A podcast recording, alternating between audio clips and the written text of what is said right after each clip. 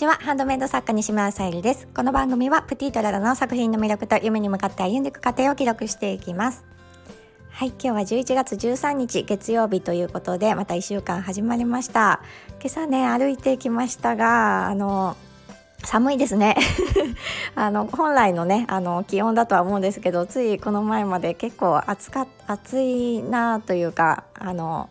冬の寒さをまだね感じていなかったのでちょっと痛感しました。あの歩き始めてまだ私はこの冬の時期をねあの体感したことがないのでまああの冬もねずっと続けていけたらと思っております。はい、えー、今日のテーマが毎朝続けられている理由ということでこのウォーキング以外にもあのもう一つね朝続けていることがあるのでそちらの話をさせていただこうかと思います。本題に入る前にお知らせをさせてください。まもなくクラウドファンディングが立ち上がります。え、スタイフで配信されている小さな引っかかりについてラジオを配信されている海さんの、えーと、ページから、えー、そのコメント欄の方ですかねに飛んでいただくとあのキャンプファイヤーのね今限定公開になってるんですけどもそちらの方が間もなくあのクラウドファンディング始まるかと思いますのでチェックをしていただきたいのと事前にですねあのキャンプファイヤーというクラウドファンディングのページを、まあ、ログイン登録いただくとあログイン登録いただいてから、えー、お気に入りをしていただくとその始まった、えー、通知がいくかと思いますのであのぜひ登録の方もお願いいたします。あのキャンプファイヤーねあの使用されてる方は結構多くて私も以前ちょっと登録して応援させてもらったことがあるので登録があるんですがぜひあのいろんな方のね他にもあのキャンプファイヤーってページ見れるのでぜひまずあのログイン登録してみてその海さんのねあのどんな内容を発信されてるのかだけでもまずはあの見ていただきたいなと思います。今日はあの女性の働き方を当事者の立場から変えたいということで、えー、立ち上がりますのでぜひ応援の方よろしくお願いいたします。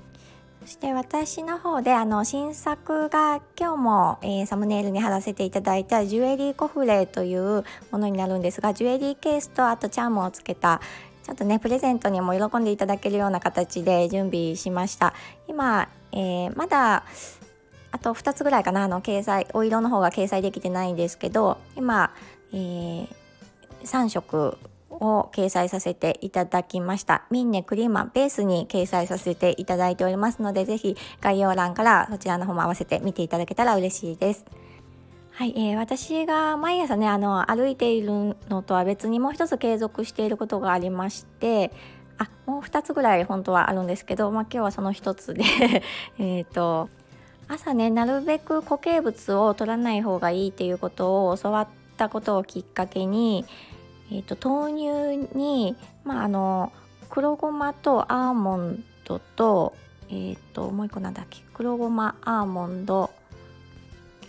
きな粉の粉がねあのミックスされたものがあのスーパーとかでも売ってるんですけどそちらの粉をね大さじ1杯分ぐらい混ぜてあとバナナまあ、小さなバナナを1本分入れてで時々まああの蜂蜜を入れたりしてミキサーにかけて、まあ、ミックスジュースのような形で飲んでいます。それを、まあ、100%ではないですがほぼ毎日続けられています。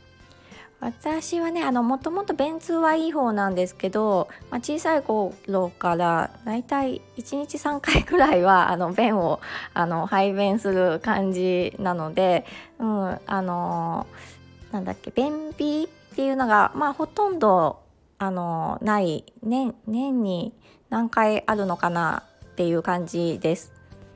なのですがまあよりねあのこの豆乳と先ほどの粉をねミックスさせて飲むことによってあの速攻速攻効果あれ？なんて言ったらいいかすぐにねまたねあのおトイレに行きたくなるようなあの便通効果もすごくね感じております。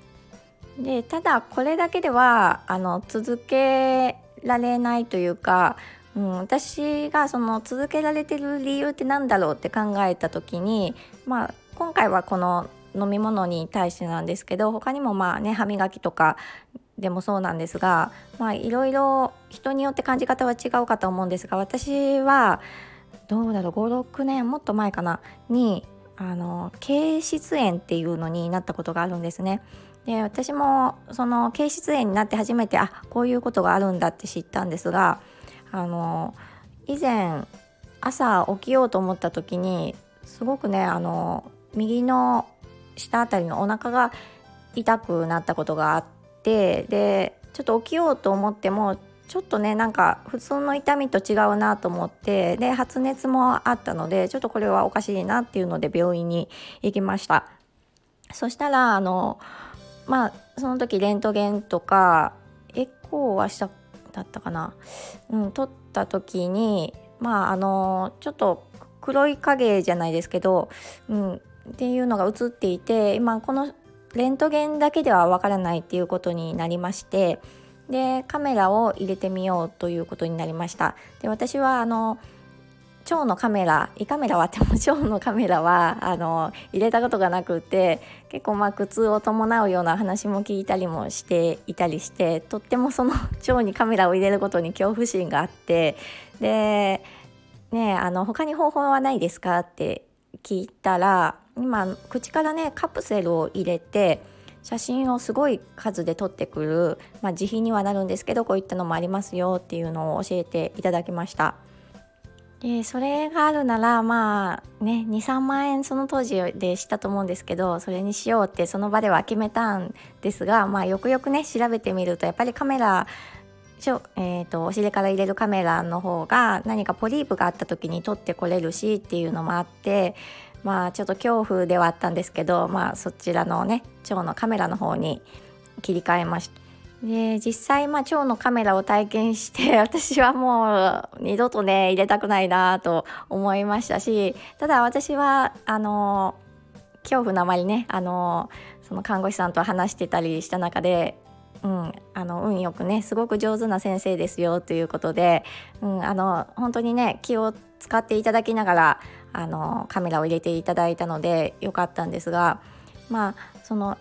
痛みをね感じる方っていうのはまあ割と痩せ型の方だとその腸の壁に当たりやすいので、まあ、痛みを感じたりする方が多いっていうふうにおっしゃっておりました。まあまあ、ちょっとねふくよかな方だとそれほど痛みは感じないようなので、まあ、それもね個人差があると思うので何とも言えないんですがそのようなことをおっしゃっておりましたがまあちょっとね、まあ、また入れたいものではないなと思いながらでそのまあ体感もあり、うん、やっぱりね歯でもそうなんですけどやっぱり歯医者さんに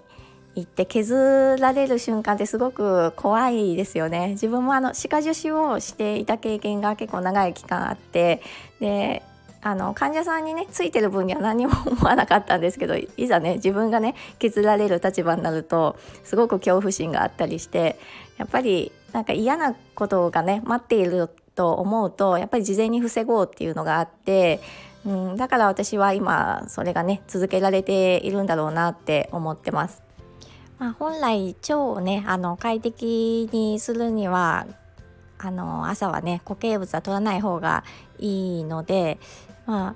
取っていない時期もあったんですけどやっぱりお仕事の関係上というか やっぱり動いてるとねお腹が空いてくるので少しね少しだけパンは最近は追加したりしてるんですが今のところもうその経質炎、まあ、腸にポケットができることを経質炎と言いまして、まあ、10人に1人ぐらいいらっしゃるそうででその炎症は今のところね、あの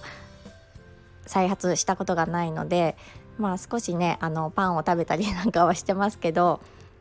栄養面のなんかもね考えるとそのミックスしたものを飲むのは体にいいなと思って続けられております。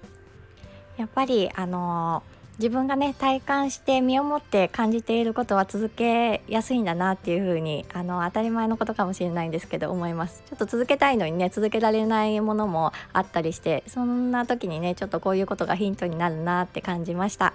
はい今日も聞いてくださりありがとうございます。プティータララさゆりでした。